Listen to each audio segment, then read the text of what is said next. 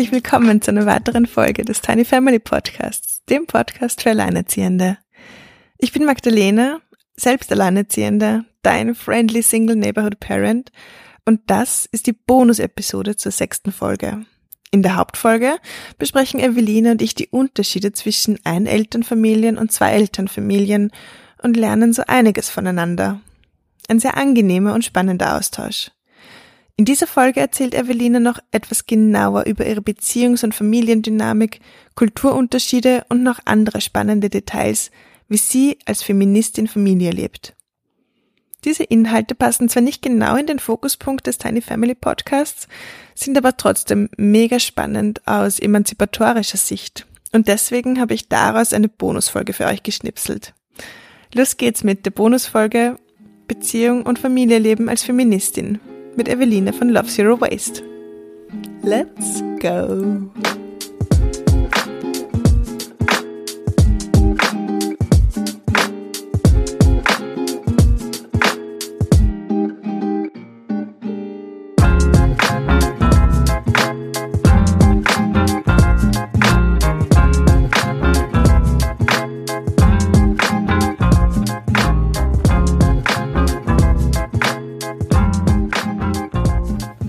Sitze heute mit der Evelina bei einer Tasse Tee gerade in meinem Wohnzimmer und wir wollen darüber sprechen, was die Unterschiede zwischen zwei Eltern und Einelternfamilien sind. Die Evelina ist eine Freundin, die ganz bei uns in der Nähe lebt. Manchmal gehen wir gemeinsam laufen. Das ist leider in den letzten Monaten ein bisschen eingeschlafen, weil wir alle mit der Pandemie und mit unserem Leben sehr eingespannt waren.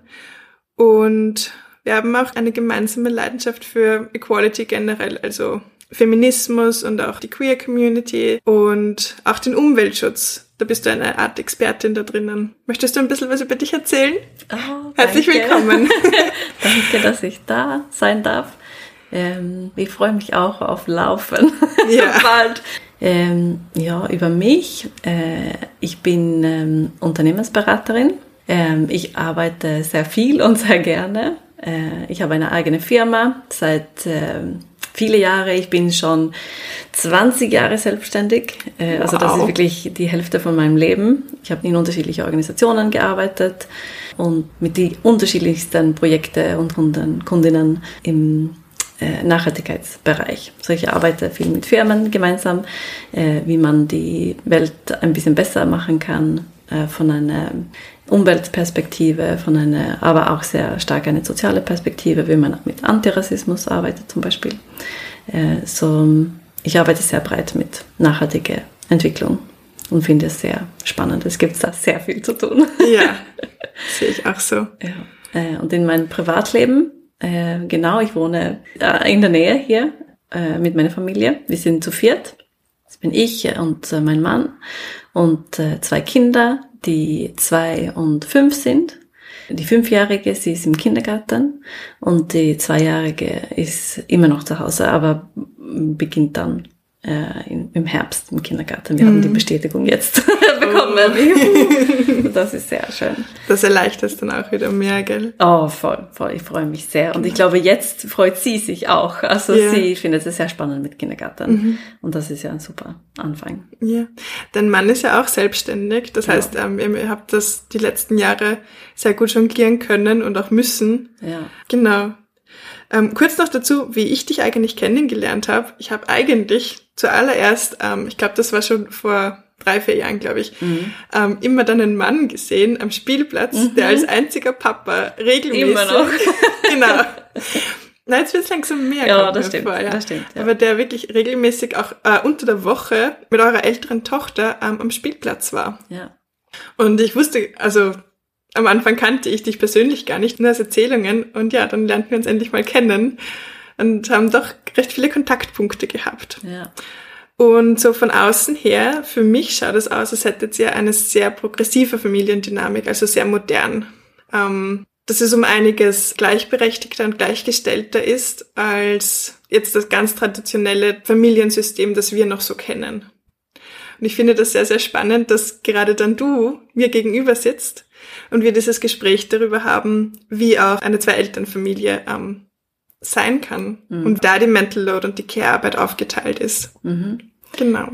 Ah, ja, das ist ein super spannendes Thema.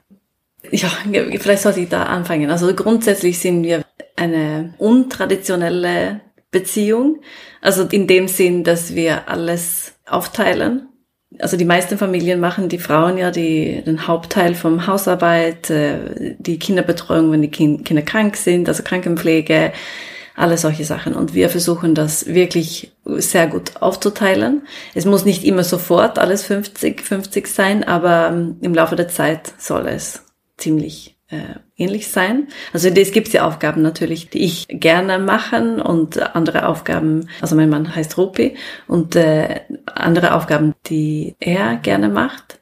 Ähm, so das gibt's ja irgendwie so eine Aufteilung und manchmal, es ist nicht immer friktionslos natürlich, auch diese Aufteilung nicht, mhm. äh, aber wir versuchen wirklich dran zu bleiben. Ich glaube, es kommt auch da, daraus, also ich bin Feministin seit sehr lange Zeit und habe sehr viel über diese Themen reflektiert und lerne immer noch sehr viel.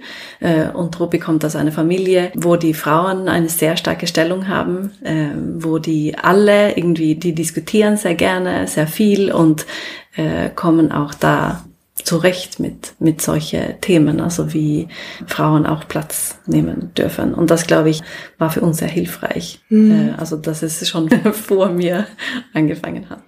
Also, dass du dir da diese Gleichstellung nicht hart erkämpfen musstest, sondern ja. dass irgendwie da schon Platz gemacht wurde. Ich glaube, das ist sehr hilfreich gewesen. Mhm. Und es ist ja natürlich auch das nicht ohne Friktion. Also wir sind schon sehr lange zusammen. Es ist 15 äh, Jahre, glaube ich. Wow. Äh, und äh, wir haben sehr viel gemeinsam erlebt. Wir sind sehr viel gereist. Wir haben auch sehr viel ähm, getrennt gemacht. Also ich habe vor der Pandemie sehr viel in Schweden auch gearbeitet und äh, wir sind auch längere Zeit weg voneinander gewesen und äh, also dass wir so viel gemeinsam erlebt haben, das glaube ich ist auch hilfreich gewesen. Mhm. Ähm, aber also Gleichstellung in der Familie und in der Gesellschaft braucht sehr viel Arbeit, also von alle Involvierte. Ja. Und es ist besonders Männer müssen ja sehr viel verändern in ihrem Verhalten äh, und auch die Kinder zulassen, also wirklich ähm, tief in sich selbst auch gehen. Können die zu Hause bleiben, wenn die Frau arbeiten geht, auch über längere Zeit? Also können die das aushalten? Ja. Und wie, wie funktioniert das dann? Weil es gibt ja so, hast du mal vielleicht, es gibt so ein Bullshit-Bingo, ja. wo erklärt wird, warum Frauen mehr Zeit, also vom Kinderbetreuung übernimmt. Ja. Und das ist ist unabhängig von welcher äh, Grund man dafür hat, ob der Mann studiert, ob die Frau studiert, ob der Mann Vollzeit arbeitet, ob der Frau Vollzeit arbeitet, also egal vom Grund, die Frauen übernehmen immer mehr mhm. von dieser Arbeit. Und das ist ja sehr, sehr, sehr tiefe Strukturen in der Gesellschaft und Erwartungen. Und dann, wenn man in so einer vierer Kernfamilie lebt, es, gibt es ja auch sehr viele Erwartungen von außen, also wie man ähm, oder dass es irgendwie so außergewöhnlich ist, dass Rupi am Spielplatz ist. Ja, es sticht halt schon noch ja. immer wieder heraus, weil der ja. Mann der Rupi ist eben auch sehr groß irgendwie. Mhm, genau. und der äh, spielt auch sehr engagiert mit euren Kindern. Mhm. Ähm, und sitzt ja. einfach nicht nur daneben oder so. Also das ist schon ein Unterschied, der, mhm. glaube ich, vielen auffällt einfach. Ja, ja. Aber wie redet ihr darüber, dass das fair aufgeteilt ist, ähm, eure Verantwortung, eure Arbeit, dass jeder noch zu seinen Hobbys, zu seiner Freizeit kommt, um die Batterien wieder aufzuladen. Wie hält ihr da die Kommunikation? Ja, das ist äh, eine sehr große Herausforderung, das zu machen. Und es ist ähm, besonders äh, vor der Pandemie und, und am Anfang der Pandemie. Dann war es wirklich, das war hart. äh, weil wir haben auch unterschiedliche Erwartungen. Äh, also ich, äh, wie ich am Anfang gesagt habe, ich arbeite sehr viel und sehr gerne und das habe ich immer gemacht und ich habe eine sehr starke Wunsch zu arbeiten. Mhm. Und das war mir klar, weil ich habe auch eine sehr lange Zeit gedacht, ich möchte keine Kinder, weil es war mir irgendwie nicht wichtig. Und dann hat meine Schwester den Sohn bekommen und sie ist genauso wie ich, also dass sie sehr gerne arbeitet und das immer gemacht hat und so weiter. Und das war das erste Mal, dass ich gesehen habe, dass es funktioniert irgendwie, wenn man in so einer Beziehung ist, dass man arbeiten gehen kann und gleichzeitig ein, ein Kind haben kann. Ähm, das war so eine voll coole so Vorbildswirkung für mich. Das war so ein Augenöffner, dass es funktioniert. Also dich hat eigentlich ähm, eher geschreckt oder abgeneigt, dass du dann in diese Mutterrolle gestopft werden würdest. Ja. Ganz exklusiv. Ja, genau. Okay. Und das war, das Thema war für, nicht, für mich nicht so wichtig Mhm. irgendwie. Und aber dann habe ich meine Schwester gesehen, also dass es irgendwie funktioniert. Also natürlich auch nicht friktionslos und äh, einfach, aber es funktioniert doch. Und dann sind andere Sachen auch in meinem Leben passiert und dann haben wir darüber begonnen zu reden, ob wir Kinder, doch Kinder haben sollen, weil es war für Rupi auch nicht selbstverständlich, Kinder zu haben. Und dann haben wir gedacht, okay, jetzt, jetzt wir, wir, wir möchten Kinder und dann ist es sehr schnell passiert, Ja. äh, dass es ein Kind geworden ist. Das ist schön. Ja. Aber wir, wir, wir kommen ja doch aus unterschiedlichen Kulturen. Ja, also genau. Rupi aus einer österreichischen Großfamilie, in mancher Hinsicht ist sehr traditionell, also wo mehrere Generationen gemeinsam leben und in anderer Hinsicht ist sehr äh, offen und äh, extrem liebevoll. Also die Leute sind pff, wunderbar. Und ich komme aus einer ziemlich kleinen Familie äh, aus Schweden, wo es auch Tradition ist, dass die Frauen sehr früh zurück in die Arbeit gehen, dass die Kinder auch ab eins, eineinhalb gehen fast alle, sind alle im Kindergarten. Das ist sehr, sehr, sehr selten, dass Frauen längere Zeit zu Hause bleiben. Und ähm, also ich hätte es auch gerne gehabt, dass unsere Kinder früher im Kindergarten gegangen wären. Es gibt im Dorf, wo wir leben, gibt es die Möglichkeit nicht so. Da muss man sehr viel Geld zahlen und das Ja. war keine Option für uns. Und ähm, das hat so sehr viel Friktion am Anfang gebracht, weil ich habe das Gefühl gehabt, es ist nur, es ist Dauerstress. Also wir, weil wir haben auch kein Supportsystem in dem Sinn. Also wir, ich, meine Familie ist in Schweden, Rupis Familie ist in der Steiermark. Das ist sehr weit weg von uns. Das heißt, dass es so ein Binary System ist, dass entweder ich oder Rupi. Ja. äh, und das ist immer noch ein Stressfaktor. Äh, und da ist ja Kindergarten also wirklich extrem hilfreich. Äh, und gleichzeitig können wir uns dann, also haben wir nur ein Kind zu Hause und wir können Ja. uns abwechseln mit Arbeit. Also auf Ähm, jeden Fall, ja. ja. Und gibt es noch andere kulturelle Unterschiede außer die, die verschiedenen Betreuungs- und Bildungssysteme der Länder? Ja, ich glaube, viele erwarten, also am Spielplatz oder wenn ich andere Eltern treffe, die mich nicht so gut kenne, die glauben alle, dass ich zu Hause bin mit dem Kind. Und äh, obwohl es zur Zeit ist Rupi viel mehr zu Hause als ich. Und ich glaube, das ist auch ein kultureller Unterschied in dem Sinn, dass ich sehe das von, also meine Freundinnen in Schweden, also meine engste Freundinnen, die, haben fast alle Kinder, die in unser Alter oder ein bisschen älter sind.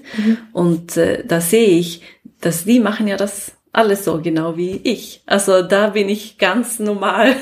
da bin ich eher außergewöhnlich, dass wir, äh, dass wir so kurze Tage im Kindergarten haben. Das können die gar nicht nachvollziehen, weil das, die kommen ja nicht durch. Also die, die arbeiten ja acht bis fünf. Also und dann irgendwie äh, kurze Tage im Kindergarten, das ist so ein, können sich manche vielleicht während einer kürzere Periode leisten. Also wenn die so eine Arbeit haben, dass die das irgendwie besser einteilen können oder so. Aber das ist so eine Utopie, wie, Ja. wie wir leben hier. So Tage acht bis zwölf im Kindergarten oder acht bis 15 Uhr, das ist so, die sagen so, wa, wa, was ist da los? Wie, wie ist das überhaupt möglich? Das ist ja nicht so konstruiert, dass die Frauen arbeiten gehen können. Und es ist auch, da, zusätzlich wird ja da mitgedacht, dass die Ureltern helfen. Die Großeltern? Ja, äh, genau, äh, Entschuldigung, die Großeltern äh, auch helfen. Das ist ja auch selten der Fall, Mhm. weil auch viele Großeltern arbeiten ja noch Mhm. immer. Also wie soll denn das funktionieren? Äh, außer manchmal. Ich, ja, das ist auch spannend, dass, das- ich glaube, das ist nicht Kultur, aber das ist mir auch erst, als die Kinder größer sind, das ist mir aufgefallen, wie unterschiedlich wir erzogen sind. Also, dass ich bin sehr strikt erzogen als Rupi zum Beispiel, also was man machen darf und nicht und dass man am Tisch sitzen bleibt und dass man schön essen muss, das glaube ich habe ich von meiner meine Großmutter. Also, das ist irgendwie nicht gemein oder so ist, aber sehr strikter, was Kinder Sehr bestimmt. ja, genau. Äh, und dass der Rupi viel mehr Freiheit gehabt hat, glaube ich. Und äh, die waren drei Jungs, also er hat zwei Brüder und das ist irgendwie von der Dynamik ganz anders und dass Ruby auch viel mehr erlaubt, als was ich auch selbst mit den Kindern bin. Dann bin ich viel strikter irgendwie. Mhm. Äh, das ist auch, also on top of diese Kulturunterschiede, ist es auch, also wie unterschiedlich wir als Personen sind. Mhm. Und das ist ja auch nicht immer friktionslos. Und hat so sehr viele Diskussionen auch gebracht, wie möchten wir das machen. Also eh, Situationen, wo ich Gefahr sehe zum Beispiel und Rupi kein Gefahr mhm. sieht. Da muss ich mich fragen, ist es wirklich gefährlich? Und er muss sich fragen, dann ist es wirklich sicher, yeah. was ich mache da. Okay. Das war die Bonusfolge des Interviews mit Evelina. Ich weiß nicht, wie es dir geht, aber auch ich habe ich hab mir auch hier sehr viel mitnehmen können. Hat dir diese Folge gefallen? Falls sie dich bewegt hat, dann empfehle sie doch an tolle Menschen weiter, die von den Inhalten dieses Interviews profitieren könnten. Falls du der Reise des Tiny Family Podcasts auf anderen Kanälen folgen magst, stehen in den Show Notes die Links zu Instagram und YouTube. Wenn du Evelina privat, ihrem Podcast Love Zero Waste oder ihrem Business The Good Tribe folgen magst, ist das natürlich auch alles in der Beschreibung zu finden. Danke für dein Zuhören und dein Interesse. Falls du Wünsche, Beschwerden, Anregungen hast, dann kannst du mir gerne jederzeit schreiben. Ich würde mich über Bewertungen und Reviews freuen von dir, denn sie helfen dem Podcast zu wachsen und mehr tolle Alleinerziehende und Interessierte dafür zu finden. So, dass bald schon jeder und jede einen Friendly Single Neighborhood Parent in der Umgebung hat.